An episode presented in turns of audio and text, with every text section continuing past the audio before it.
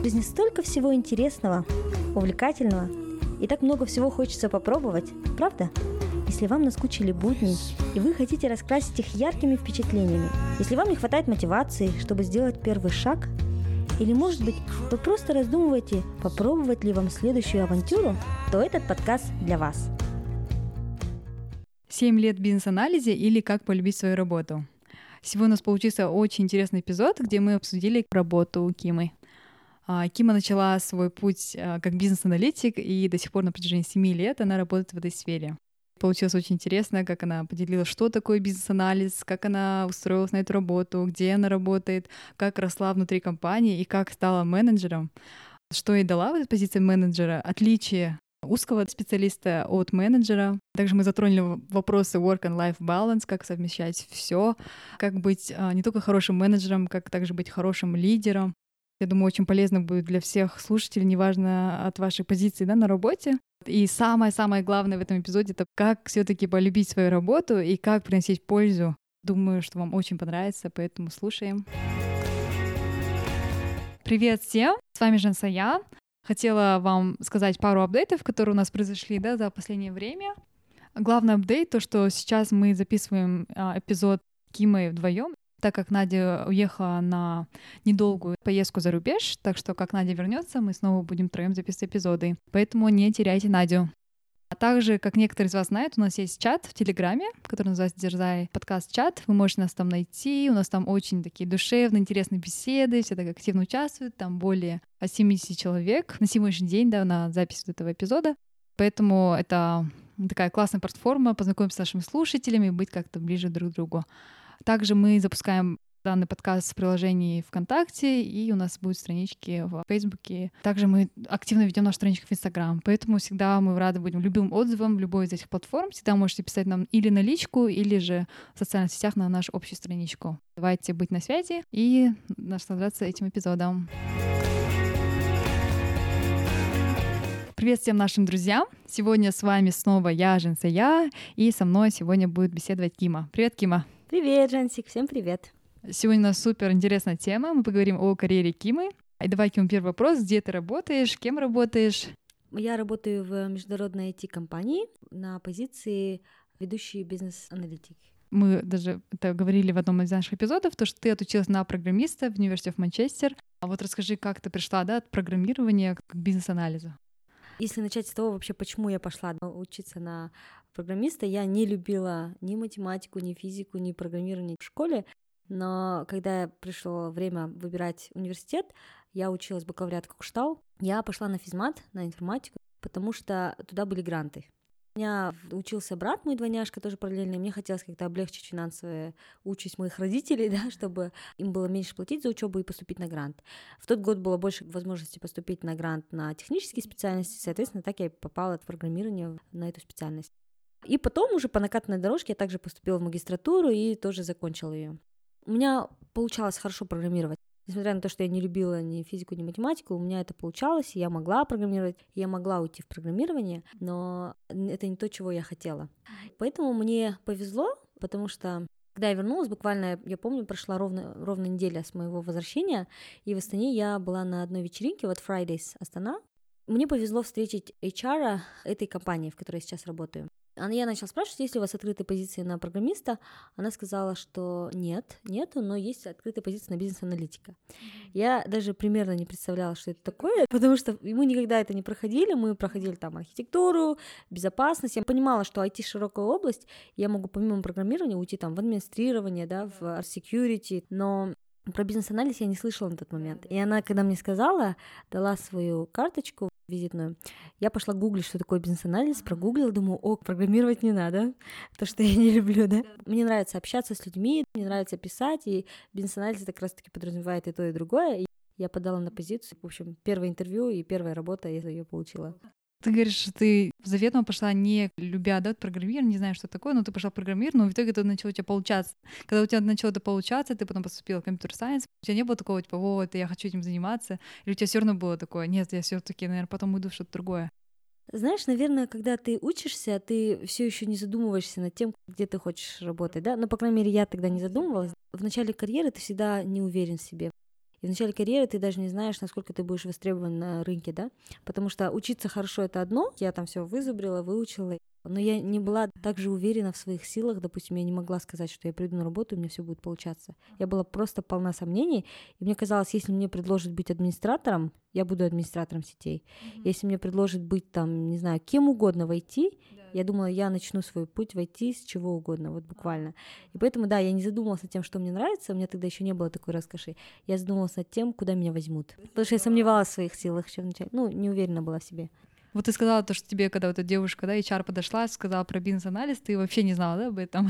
Мне кажется, наши слушатели тоже понять не имеют, что это такое. Вот расскажи, что такое бизнес-анализ, да, и что он предполагает, какие функции. Сразу поясню, это не бизнес-анализ финансовый, потому что есть анализ еще финансовый и, наверное, в других областях тоже. Бизнес-анализ в IT, он э, про то, что ты являешься мостиком между бизнесом и командой разработки это проектная работа у меня, да, например, если приходит заказчик и говорит, я хочу сделать систему для обслуживания, там, не знаю, каких-то страховых агентов, то ты беседуешь с заказчиком, ты должен достаточно глубоко погрузиться в его бизнес, чтобы понимать, что он хочет, то есть ты же не можешь систему построить просто так, то ты должен собрать все пожелания заказчика и передать их эффективно команде разработки. Самое забавное, что вы знаете, да, разработчики обычно это такие люди, которые говорят на своем непонятном никому языке, обычно очень умные и не любят ничего пояснять, поэтому заказчику было бы тяжело с ним общаться, потому что заказчик — это человек, который говорит на своих терминах. Да, который, наоборот, бизнес, да, человек из бизнеса. Мы, бизнес-аналитики, мы как раз такие, такие переводчики, которые переводят язык э, желаний заказчика в технические вещи. В этом мне помогает мой IT-бэкграунд, потому что я могу с разработкой говорить на уровне их языка, и мы друг друга хорошо понимаем. А, получается, у тебя такое двойное нож, что, что должна и знать бизнес, терминологию, да, уметь общаться, допустим, CEO, да, с такими крупными бизнесменами, и также преподносить вот эту идею, их запрос айтишникам на их да, языке. Вот ты говоришь, что, что тебе повезло то, что ты не стала, там, не знаю, систем-админом, а сразу пошла в бизнес-анализ, еще и международную компанию. Вот ты, получается, сразу, да, попала а, на любимую работу. Правильно я понимаю? Сначала я не скажу, что я прям любила бизнес-анализ. У нас пять уровней компании, потому что у меня была за плечами магистратура. Мне дали level 2, потому что я уже level 2. Меня одну поставили на отдельный проект. У меня был такой огромный стресс, потому что я не понимала, что мне нужно делать. Но, к счастью, в нашей компании развито обучение сотрудников, поддержка, тренинги. И со временем, конечно, я начала обучаться. Но, наверное, первые 2-3 года я не скажу, что я прям очень любила свою работу. Mm-hmm. Я просто ее делала, да, мне, наверное, начинало нравиться, но сказать, что я обожаю свою работу, я тогда не могла. Да, такой страсть к работе, да, там, да, глаза горят, такого не было у тебя. И вообще я считаю, что любовь к работе, она приходит с годами потому что э, ты начинаешь любить свою работу, когда ты приносишь пользу, когда ты приносишь ценность. Человек себя всегда хочет чувствовать, да, там нужным, востребованным, а ты приносишь пользу и ценность только через несколько лет, когда ты уже начинаешь разбираться в этом. Спич Стива Джобса что follow your passion, follow your heart. Yeah. Я думаю, что он многих вводит в заблуждение. Я считаю, что он может вас э, привести к тому, что вы будете прыгать с работы на работу и никогда не найдете того, что вы любите. На мой взгляд, это вот, кстати, тоже такая хорошая книжка Кал Ньюпорта «Be so good they cannot ignore you». Будьте настолько хорош, что они не смогут тебя игнорировать. Очень классная книга. Он там тоже говорит, что для того, чтобы любить свою работу, не надо э, идти за своей мечтой. Нужно уметь работать достаточно долго и хорошо на одной работе, чтобы стать настоящим профессионалом своего дела, чтобы понять эту работу и начать приносить ценность. Потому что любовь к работе, на мой взгляд, она складывается из нескольких вещей. В первую очередь это люди все-таки, да, которые тебя окружают. И вот это действительно то, я думаю, где стоит задумываться о смене работы, если вам не нравятся те люди, с которыми вы работаете. Если это устраивает, второе, наверное, какой проект вы делаете, да, насколько вам это интересно, mm-hmm. то, что вы делаете. Ну и опять же, это, если это проектная работа, то, возможно, вот сейчас два месяца надо потерпеть, проект неинтересный, а потом у вас будет интересный проект, да, в долгосрочной перспективе. Ну и третье — это то, насколько вы э, можете приносить пользу и насколько вы можете контролировать ситуацию на работе. Насколько вы можете пойти там к шефу и сказать, знаете, а мне вот нужно по понедельникам, я вот волонтерю, и до 11 часов утра я не буду на работе, я буду приходить в 11. Когда вы первый месяц работаете, то вы, вы не можете так делать. Если вы достаточно долго работаете, вы приносите ценность, вы ценный сотрудник, потом вы уже можете как-то вот негашиетиться да, на основе этого. И это тоже влияет на то, насколько вы любите или не любите свою работу. Насколько свободно, да, вы чувствуете на да. своей же работе, да? Да, вот эта вот свобода и независимость, чувство контроля над ситуацией. И первые несколько лет у меня этого не было, а сейчас я очень люблю свою работу. Ну, видишь, это пришло со временем, да, в смысле? Да. Мне кажется, люди, которые сейчас, может, работают, да, там, послушав наш эпизод, задумались, блин, а мне же моя работа тоже не нравится, да, хочу сменить. Да. Я думаю, просто надо какой-то промежуток времени подождать, понять, да, может, стать специалистом, может, какие-то сферы, да, вы хотите развить попытаться, а потом уже сделать какие-то выводы. Я думаю, не, не стоит поспешно так менять работу. И это, я думаю, может сказаться потом, да, на вашем резюме, то, что вы там каждый год меняете работу. Кстати, ты отметил point насчет коллег, я прям полностью с тобой согласна, потому что мы более да, 8 часов проводим на работе, и мы с ними даже как бы видимся чаще, чем с нашими родными. Поэтому я думаю, очень важно, кто вас окружает, какие коллеги, и на какой волне да, вы с ними общаетесь. Вам должно быть комфортно, радостно с ними быть, поэтому я думаю, это очень такой да, важный point. Теперь давай поговорим, как независимость ты получила на работе. Как вот до такого довести работодателя, что мы тебе могут давать такую свободу? Я думаю, в первую очередь, наверное, это зависит от компании. Благодаря тому, что у нас IT-компания, в вторую очередь, что это международная IT-компания, у тебя есть всегда человек, твой начальник, к которому ты можешь пойти и обсудить любую ситуацию, возникшую на работе. Тебя слышат, тебя слушают и хотят слышать. И, наверное, благодаря этому я могу настраивать какую-то гибкость, да, иметь на работе. Поэтому я думаю, что это мне просто повезло с такой компанией, которая достаточно гибко может отнести к своим сотрудникам. Опять же, хочу отметить, даже у нас в компании, наверное, это зависит от проекта, от твоего начальника. Может быть, будет такой начальник, который скажет, нет, ты должна работать с 9 до 6. Ну, окей. Но я думаю, в первую очередь нужно заработать отношения хорошие работодателя тем, что ты начинаешь приносить ценность а ты можешь начать приносить ценность через несколько лет. Но я даже, наверное, не хочу говорить не с точки зрения времени, а с точки зрения погружения в свою специальность. Изучи ее, стань ценным сотрудником. И потом, я думаю, что тебе тоже пойдут навстречу. А второе, что не бояться быть открытым, не бояться говорить своим шефам, там, прийти и сказать, блин, у меня вот такие-то проблемы, меня вот это беспокоит. Кима, я знаю то, что ты ну, в прошлом году да, сдавала экзамены, что вырасти уже с позиции там, старшего аналитика до менеджера. Какие особенности кто в своей жизни поменялось, когда ты стал уже ну, менеджером? Я думаю, во многих международных компаниях у нас тоже есть два трека. Трек A и трек B. Трек A — это ты специалист. Пять уровней в траке A. Чем выше ты растешь по ступеням, тем больше ты растешь как специалист именно в своей специализации. Я доросла до уровня 4 в бизнес-анализе. Я была ведущим бизнес-аналитиком. И я начала думать два пути. Либо ты уходишь дальше в чиф бизнес-анализ, самый последний, вглубь еще больше, либо ты переключаешься на трек B. Трек B — это менеджмент. И ты опять становишься джуниором, да, грубо говоря, в менеджере. Когда мне мой шеф предложил это, у меня началась дилемма да, зачем мне уходить в менеджеры, я хочу быть хорошим специалистом, как я, я все это растеряю, в общем, все эти сомнения, но в итоге шеф убедилась сама, пришла к тому, что я стала менеджером. Отнюдь не подразумевает, что я перестала делать свою бизнес-аналитическую работу. Я также вот сейчас веду проект, но дополнительно к этому мне дали людей, подчинение, отвечаю за их развитие, например. Уже больше платить зоны ответственности да. и больше скоп работы, да, тоже? У меня еще был страх, кстати, я думаю, наверное, у всех, да, кто, наверное, только становится менеджером, вот этот страх, что ты не будешь успевать. Потому что, с одной стороны, ты хочешь стать хорошим специалистом, а с другой стороны, ты должен еще и в менеджменте расти. Но оказывается, это все легко балансируется, и тоже такая интересная область, где можно развиваться. А как вообще, думаешь, что лучше было бы? Ты вот не думаешь, что как ты ушла в менеджерил, да, позишн такой, как менеджер? Ты не стала терять вот эти навыки бизнес-анализа, которым ты могла бы стать, если ты была бы там chief бизнес анализ В чем, да, преимущество вглубь, да, или вширь, да, уходить? Вот это вот такой тоже больной вопрос был. Я понимаю, что все к этому приходят. Такая буква Т, вот эта вот нижняя колоночка, ты вглубь растешь специалист, а вот так шапочка буква Т, это когда ты растешь ширь. И пока вот, да, на сейчас, на сейчас я к чему пришла, что это не черное и не белое. То есть это не вопрос того, что ты, если уходишь в менеджмент, то ты обязательно растеряешь свои скиллы. Это вопрос того, как ты будешь это балансировать. Потому что если ты хочешь расти, мне кажется, рано или поздно ты придешь в менеджмент. Ты, конечно, можешь оставаться всегда суперспециалистом, но мне кажется, когда-то внутренний вот этот запрос на рост, он придет, и он придет в сторону софт-скиллов, мягких скиллов.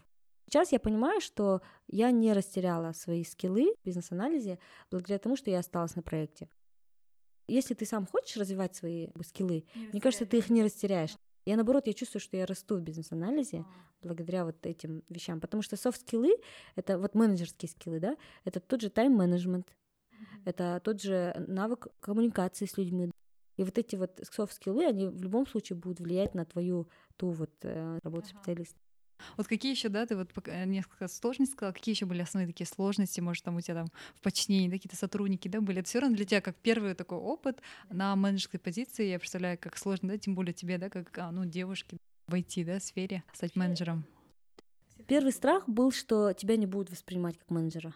Мне казалось, что вот, ну я же всегда ходила, там чай пила, как-то прикалывалась, да, с этим сотрудником, а тут хоп, я его менеджера, как мне И даешь ему поручение, да? Да, да, да. Второе, что я должна вести себя по-другому, теперь я не должна шутить с ними, субординацию, что ли, надо теперь соблюдать. Мне кажется, я тогда начала определяться, а что значит для меня быть менеджером. Для меня быть менеджером значит, что I want to serve that person, чтобы принести ему максимальную пользу. То есть да, его я его менеджер не, не потому, что я должна ему говорить, ты должен вот сделать вот это и сделать вот это. Я его менеджер, потому что я должна его максимально поддержать в его развитии и обеспечить ему такой рост и, и такое притворение его скиллов, что он никогда не захочет уйти с моей компании. Я вот начала думать над этим, и я надеюсь, что я действительно эту пользу им приношу. Первый этап — это когда человек тебя не воспринимает. Не во всех, но в большинстве. Я думаю, что первый этап — это когда ты доказываешь свою ценность, и это нормально. И ты должен это доказать. Я, я считаю, что как менеджер, да, ты не можешь сказать, все, ты слушаешь меня, и я ничего не знаю. Это неправильно. Ты должен показать, что ты менеджер, который приносит пользу, что менеджер не по тайтлу, ты можешь принести пользу. И мы прошли этот этап. И я очень сильно переживала, что никогда человек не раскроется, да, что он всегда так будет вот таким отдаленным. Но это пришло, и оказывается, нужно просто время, дать человеку время, привыкнуть, привыкнуть к этому, да, принять это. И второе, делай все, чтобы человек тебя воспринимал, чтобы он тебя уважал. Да? Да, да. И оказывается, уважение не приходит через то, что ты теперь должен говорить с ним по-другому, или не должен ходить с ним пить чай, да, или держать субординацию. Я абсолютно не изменилась. Я точно так же могу зайти, там как-то, ну, поприкалываться, но ты, они начинают тебя уважать, когда ты начинаешь приносить им какую-то ценность, когда ты, у него какой-то вопрос, проблема, ты помогаешь ему решать эту проблему. Он чувствует, что он не растет, ты предлагаешь ему пути роста. Ему нужно что-то, да, ты идешь и как бы выбиваешь это. Вот тогда ты менеджер. Который искренне, да, заинтересован в росте своих же э, сотрудников, подчиненных. И оказывается, вот эти вот все страхи, они потом уже невалидны. Ну, кстати, вот ты вот описывал твой взгляд на менеджера, да? Мне кажется, у тебя такой больше взгляд как менеджер-лидер. Потому что я просто замечаю, во многих компаниях менеджера, они просто выполняют задачи, которые им дал человек, который там выше них, да, стоит, и он просто делегирует там, а ты то сделал, ты это сделал, ты это сделал, да. Но вот менеджер очень редко спрашивает сотрудника, а чего бы ты хотел, да, чем ты хотел заниматься, все ли тебя устраивает, если они даже могут не почувствовать, что человек там хочет уйти с работы, это, я думаю, именно отсутствие, знаешь, лидерства, да, в компаниях, поэтому я думаю, у тебя такое, знаешь, хорошо так получилось, что ты прям в эту менеджерскую позицию, позицию менеджера совместила, да, с вот таким лидерством, я думаю. Как у тебя вот такой вот natural получится, потому что я не знаю, вот как, допустим, другим людям, которые вот сейчас, допустим, менеджеры, да, и они вот, у них нету, не знаю, это должна быть какая-то характер, да, это должна быть заинтересованность, да, там, чтобы твой подчиненный рос, да, и чтобы ты там искренне радовался его росту, или же ты такой боишься, что он так вот вырастет, вдруг потом его на твою позицию поставит, и ты такой под ним, да, потому что я знаю, что бывают такие кейсы, оказывается, когда твой же сотрудник настолько там вырос и по скиллам, и поэтому, что его ставит выше тебя, а тебя как бы под ним, да, там главным аналитиком. Как ты к этому пришла? В первую очередь, я думаю, что это компания. Компания, она именно насаждает такой approach к менеджменту. То есть у нас есть рекомендации по тому, как проводить вот эти one-to-one митинги, да, рекомендации к этому фидбэк. Даже вот тот тренинг, который мы проходим перед тем, как стать менеджером, он все вот в сторону лидерства. А второе, я думаю, что я счастливый человек и везунчик, потому что мой менеджер. В целом все менеджеры, которые у меня были и есть, они сами такие менеджеры, и ты хочешь стать такими. И вот мой менеджер, да, он мне когда-то сказал, Хамбат, не бойся, что твой сотрудник тебя перерастет. Mm-hmm. Наоборот, это же да. классно, что да, у него был огромный потенциал mm-hmm. у человека. Ты дал этому потенциалу раскрыться. И я не знаю, я считаю вот сейчас тоже, что нет большего удовлетворения в жизни, если ты видишь, что человек раскрыл полностью свой Благодаря потенциал. тебе, Благодаря да? Благодаря тому, что ты где-то его направил. Я к этому пришла, во-первых, благодаря тому, что в компании это насаждается именно таким образом, да. И второе, что у меня были прекрасные примеры менеджеров, которые лидеры, и я сама захотела я думаю, это прям отличный совет для всех менеджеров, да, которые сейчас нас слушают, которые, наверное, или, может, только стали да, менеджером. Для некоторых это как новые позиции, которые он, наверное, не знает, как себя вести. Самое главное, я думаю, leadership is leading by example, да, ты должен быть самым таким вот отличным, да, не знаю, сотрудником и во всем разбираться, чтобы вдохновлять, да, своих же подчиненных на их рост и быть вот, искренне заинтересованным в развитии их потенциала. Ну, кстати, знаешь, я хочу сказать, что многие могут сказать, типа, ну да, повезло, что международная компания, повезло, что именно так, вот у меня менеджеры вообще не могут там разговаривать. Я думаю, что в любой компании, ты если хочешь стать действительно вот таким serving, ты можешь это сделать сам на своем уровне, хотя бы начать. Начни разговаривать с людьми чаще. Начни спрашивать, а чего они хотят в, в долгосрочной перспективе. Начни спрашивать, а где я могу помочь тебе, да? И не надо думать, что это прям супер большой эфорт. Это, это нет. Это на самом деле может быть просто человеку достаточно поговорить с тобой, да? Человеку достаточно там что-то спросить. Это маленькая информация, которой ты владеешь, может быть, она им пригодится. То есть я думаю, что в казахстанских компаниях, я согласна, это, наверное, сложнее сделать. Наверное, возможно, где-то невозможно сделать. Но попытаться можно, я думаю, что я в начале пути задумалась над тем, зачем мне это. Да? Mm-hmm. И я себе ответ нашла на этот вопрос. Мне нужно это для того, что нету большего счастья и удовлетворения в жизни, когда видишь, что ты повлиял на чью-то жизнь. То есть ты внес плюс маленькую, но ты вот как-то что-то сделал хорошее в его жизни, да? И если, я думаю, быть менеджером мне принесет такую возможность влиять на жизнь людей больше, это, это классно. Я тогда хочу быть менеджером. Очень интересно, я думаю, очень познавательно и поучительно для наших да, людей, которые, возможно, тоже да, задумываться и, возможно, стоят там, уйти мне лучше глубже, да, быть таким супер айтишником, супер программистом, или же попробовать да, руководить людьми и развивать свои вот эти более soft да, skills. Думаю, каждый сам выберет. Может быть, кто-то действительно будет хорошим супер специалистом, и это окей. Но, знаешь, я сейчас, по крайней мере, думаю о том, что даже когда ты уходишь в свою дисциплину и суперспециалист, кульминация, да, в твоей карьере, ты когда ты начинаешь делиться. Ты не можешь mm-hmm. быть все да, время да, выбирать. Да. Ты не можешь все время брать, брать, брать. Да ты приходишь в такой момент в своей карьере, когда даже это не карьера, а именно росте как специалиста, когда ты начинаешь делиться с другими людьми.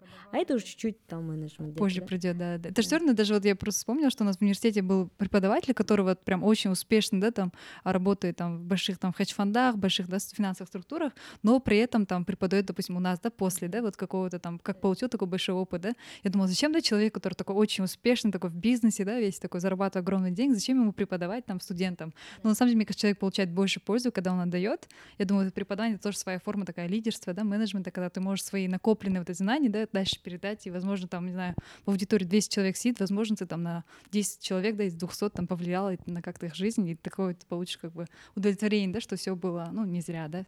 Тронул тему work-life balance. Как тебе а, получается, да, у тебя, да, уделять время работе и вот многочисленным твоим хобби, включая подкаст Дерзай, да, и помимо вот этого я знаю, что очень много вот других клубов, в которых ты состоишь, в которые ты как бы активно принимаешь участие, как тебе получается это все совмещать, тем более вот с недавней менеджерской позиции, какие вот сложности возникли? Я, наверное, знаешь, с самого начала, с самого первого дня своей работы я себе создала такое золотое правило. Я не буду жертвовать своими какими-то вещами в пользу работы, своими хобби, потому что мои хобби для меня важны. Я вообще считаю, что энергия, да, вот как в физике, она не возникает из ниоткуда, и она не уходит никуда. Энергия, ты ее вырабатываешь. Проходит, да, из одной состояния да, в другое. Из, из ага. в другое. Я получаю энергию через свои хобби, через бег. Я потом заряженная прихожу на работу, и у меня больше энергии работать качественно. Более эффективно, да, продуктивно. На работе я работаю качественно, я чувствую удовлетворение, и из-за того, что я выхожу с работы с настроением, у меня есть время там пойти записать подкаст Дерзая, организовать плед или там еще что-то. И вот я думаю, что это вот такой... Круговорот энергии. Work-life balance — это не work-life balance, это work-life circle. Это круг. Кстати, интересная теория. Я себе, в общем, когда-то сказала, что я никогда не буду делать, и я с, этого, с тех пор этого придерживаюсь. И, конечно, это зависит от работы. Я понимаю, что в некоторых комп- казахстанских компаниях тебе говорят, пока шеф сидит, ты никуда не пойдешь. Или там тебе говорят, что ты должен обязательно там в 8.50 быть на работе, сори, в 9 вечера ты не можешь уйти да, домой, да. да? Но э, зависит от компании, опять же, если хочешь, там можешь поменять, наверное, от тебя зависит. Но мне кажется, ты все равно у тебя есть внутреннее решение и внутреннее право бороться, да, за свое... За, за свои хобби, да, за свое личное время. И плюс еще, знаешь, когда ты чувствуешь, что ты можешь где-то задержаться после работы, ты, ты никогда не работаешь 10 часов эффективно. Да, никогда. Да, да. Я знаю, что у меня 8 часов на работе, у меня есть календарь Outlook, я расписываю блоками все, что мне надо делать. То есть я заношу в свой календарь, допустим, мне надо проанализировать большой кусок функционала. Я выделяю два часа на, в календаре, как бы работаю более эффективно. Еще классная такая техника, я тоже когда-то прочла и пользуюсь. Все, что ты можешь сделать в течение двух минут, делай сразу. Да. То есть, допустим, прилетает быстрый запрос, да, а, ответь на этот email. email да? Ну, блин, ответь на email, ты пока внесешь календарь, эти две минуты пройдут. Классно, да. Вообще отличные техники ты работаешь, я знаю, уже пять лет, да, и у вас есть такой трек, да, как бы а, возможность, да, уехать за рубеж на ту же компанию, допустим, на такую же, да, высокую позицию. Вот почему, допустим, ты не уезжаешь. К тому же у тебя уже нет да, таких обязательств, допустим, как по учебе, да, то, что у тебя было по Балшаку обязательства, у тебя таких больших как бы, коммитментов, да, в плане семьи, да, нет, у тебя есть, ну, прям такая классная возможность уехать в любую страну мира и работать, да. Mm-hmm. А почему ты этого не делаешь и как ты, ну, на это смотришь? Да, у нас в компании есть программа релокации сотрудников, которая позволяет ехать за рубеж. Во-первых, я пока чувствую, что у меня есть возможность развиваться здесь, mm-hmm. да, и достаточно хорошо и качественно развиваться, я думаю, что мне есть смысл оставаться. И у меня, в принципе, есть какие-то сайд-активитис, которые меня здесь держат. А, даже тот же Дерзая подкаст, да, вот мы начали вечер истории, живых историй плеты, то есть вещи, которые меня здесь держат. Но на самом деле планы по переезду, я думаю, что есть смысл поехать и поработать несколько лет за рубежом, чтобы приобрести вот этот международный опыт. У нас и так международный опыт в компании, да, но там ты еще плюс будешь работать в среде. Поэтому да, возможно, я к этому приду, а может быть, скоро даже приду, но пока э, если у меня есть возможность развиваться здесь сейчас качественно, то я думаю, что я буду оставаться. Давай теперь а, подытожим в плане, как полюбить свою работу. Да, сегодня мы очень много об этом говорили, обсуждали, какие советы, как начать любить работу. Как человек, который очень любит свою работу, да, могу сказать, что в первую очередь найдите такую работу, где вы будете любить и своих коллег и будете окружены теми людьми, которыми вы хотите быть окружены. Я действительно считаю, что единственный смысл есть быстро и сразу менять работу, это когда вас совсем не, укра... не устраивает ваше окружение. Потому что люди — это самое главное. Люди, да, которые вам нравятся как персоналити и которых вы считаете профессионалами, у которых есть чему учиться. Второй совет, наверное, я считаю, что нужно становиться профессионалом, искать все пути развития себя как специалиста, Третье, это, наверное, опять же, благодаря тому, что ты приносишь пользу компании, ты чувствуешь sense of control. Это опять же из этой книжки, да, Be so good they cannot ignore you. Будь таким хорошим, что они могут тебя игнорировать. Там говорится, что вы можете контролировать ситуацию, когда вы профессионал. Ты знаешь свою работу достаточно хорошо, и ты чувствуешь, что, ага, здесь я могу вот здесь что-то сделать так, здесь я могу сконтролировать что-то сделать так. И последнее, наверное, не нужно спешить менять работу, да, и нужно, может быть, остаться где-то, потому что я часто слышу, что, ой, все, мне здесь не нравится, я полгода поработал, мне точно здесь не нравится. Во-первых, это зависит, наверное, от проекта, которым вы занимаетесь. Если есть вероятность, что проект сменится, может быть, есть смысл подождать. Во-вторых, это зависит, опять же, от того, что именно сейчас такая вот обстановка, и вы еще недостаточно опытны, чтобы там понимать что-то, да, и поэтому вам не нравится, что вы себя чувствуете глупым на проекте, что вы ничего не понимаете. Разберитесь, да, челленджите себя. Следующий совет. Человек любит свою работу, когда он видит, что он, он приносит пользу и влияет на жизнь других людей, да, как я говорила.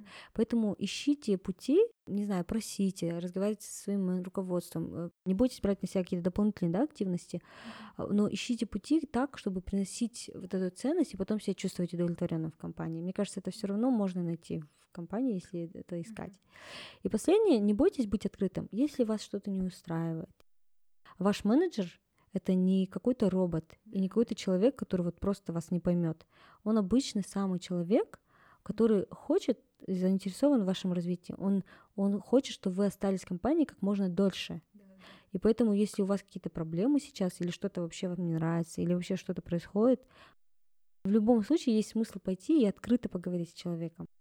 Спасибо большое, Кима, что поделилась своими советами. Они такие и практические, и философские. Я думаю, зарядили да, наших слушателей сделать какой-то actionable step, да, и как раз мы могли бы подумать над челленджем. Челленджем этого эпизода будет провести тот самый да, открытый диалог со своим менеджером, который мы очень много раз затрагивали в этом эпизоде. Да-да-да-да. Да, определите для себя, да, чего вы хотите, что вам нравится на работе, да, что вы хотите изменить. Для себя сначала подумайте, и вот в течение ближайших двух недель встретитесь да, со своим менеджером, организуйте встречу и поговорите с ним открыто, а, какие у вас сомнения, может, есть, да, какие у вас там желания, что вы хотите, какие изменения хотели внести, да, какой вклад, как вы могли бы развиваться, да, как могли бы больше, да, раскрыть свой потенциал, а, обсудите вот это все. Но в случае, если вам все нравится, да, вы получаете кайф от своей работы, любите свою работу, да, как в случае Кимы, то просто поблагодарите своего менеджера за такую отличную работу. Вот, я думаю, эта беседа пойдет на пользу и вам, как сотруднику, да, который в подчинении, также вашему менеджеру, который а, тоже, да, растет вместе с вами на самом деле. Он такой же человек, который растет, и ему нужно тоже получать обратную связь, чтобы знать, куда расти. Поэтому я думаю, это будет такая очень полезная встреча. А, ждем нетерпением ваших историй, как, как это прошло, потому что это очень такое, ну, в смысле, очень важное, важное решение, мне кажется, поговорить с менеджером, поэтому будем очень ждать. А, пишите нам в Инстаграме, в Телеграм-чате, можете нам в личку, да, если это что-то такое очень personal. Поэтому нам прям очень будет интересно послушать, что из этого вышло, да, возможно. Я надеюсь, никого не уволят, да? Да, надеюсь, никого не уволят, и а наоборот повысят, да, за честность и открытость, поэтому, я думаю, очень интересно будет нам послушать. Кстати, я добавлю, что если вы, допустим, как-то, ну, хоть в каком-то виде это критика или что это какой-то негатив, то постарайтесь его высказать с, именно с action item ами, то есть какие-то как, чего вы ожидаете от менеджера? Не просто, да, да меня вообще раздражает вот этот процесс. Мне не устраивает этот процесс, и как он может повлиять на него? Может быть, мы, вы сможете его оптимизировать, если мы уберем вот эту вот бумажку из этого процесса, да? То есть не просто жаловаться, и не то, что не просто говорить, что плохо, а конкретно чего вы ожидаете от своего менеджера конкретные, да, такие да, э, шаги степы, по да. улучшению, да, вот этого процесса, да. если вам это не нравится. Поэтому ждем да, да. Мы не хотим никаких конфликтов, да, что у вас возникли, но я думаю, открытый, честный диалог, а он пойдет на пользу. Спасибо большое, Кима, за такую прям вдохновляющую, интересную историю. У нас, кстати, эпизод а, Нади об ее опыте в Four был самым таким вторым, да, самым прослушиваемым, да, поэтому мы понимаем, что работа, карьера, профессиональный рост, саморазвитие — это вот то, что волнует, да, вот поколение миллениалс, да, это вот наши с тобой сверстники, поэтому я надеюсь, это тоже очень полезно, вы для себя что-то выучили, может, что-то для себя отметили, это вот повлияет позитивно, да, на вашу жизнь, на вашу карьеру. Вот. Спасибо за интересные вопросы. Спасибо, Кима. Да, Давайте, до новых встреч. До Пока. Новых встреч. Пока-пока. Это был подкаст «Дерзай» с Жансуей, Кимой и Надей. Если вам понравился подкаст, не забывайте подписываться на нашу страничку в Инстаграм, рассказывать родным и друзьям о подкасте и оставлять отзывы в приложении подкаст. Дерзайте, и у вас все получится.